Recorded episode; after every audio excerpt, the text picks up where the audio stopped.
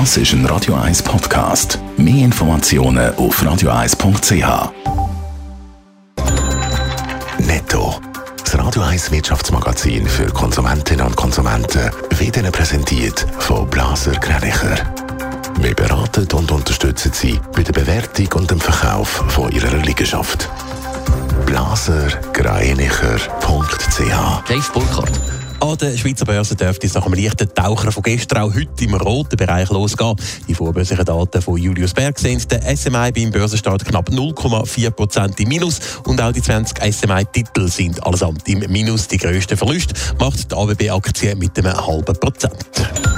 In der Schweiz sind die Firmenkonkurse in diesem Jahr deutlich angestiegen. Laut dem Wirtschaftsinformationsdienst Dun Bradstreet hat es in den ersten neun Monaten vom Jahr knapp 3600 Firmenkonkurse gegeben. Das sind fast ein Viertel mehr als im Vorjahreszeitraum. In der Region Zürich beträgt der Anstieg bei den Firmenkonkursen sogar über 40 Prozent.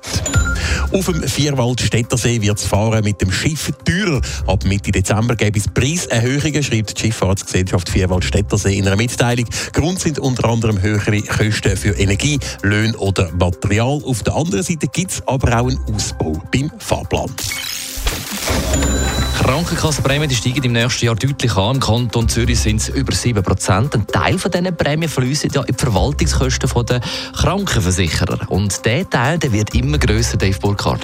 Schweizerinnen und Schweizer haben auch im letzten Jahr schon mehr Geld für die Verwaltungskosten der Krankenkassen ausgegeben. Das zeigt eine neue Untersuchung vom Vergleichsdienst Comparis bei 50 Schweizer Krankenversicherern. Die Verwaltungskosten die haben im Schnitt 5,2 Prozent der Grundversicherungsprämie ausgemacht. Das macht pro versicherte Person durchschnittlich 198 Franken. Im letzten Jahr sind es noch 184 Franken pro versicherte Person gewesen. Und die Verwaltungskosten der Krankenkassen steigen seit Jahren an in der Schweiz. 2017 zum Beispiel sind es mit rund 170 Franken pro Versicherten fast 20 Franken weniger gewesen als noch im letzten Jahr. Die Verwaltungskosten der Krankenkasse steigen also kontinuierlich an. Es gibt aber zwischen den einzelnen Kassen riesige Unterschiede.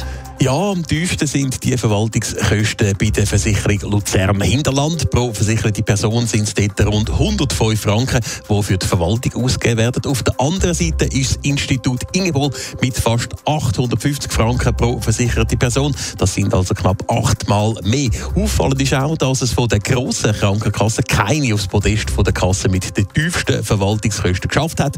Im stark digitalisierten Massengeschäft sei das doch erstaunlich, schreibt da dazu Comparis. Netto. Das Radio 1 Wirtschaftsmagazin für Konsumentinnen und Konsumenten.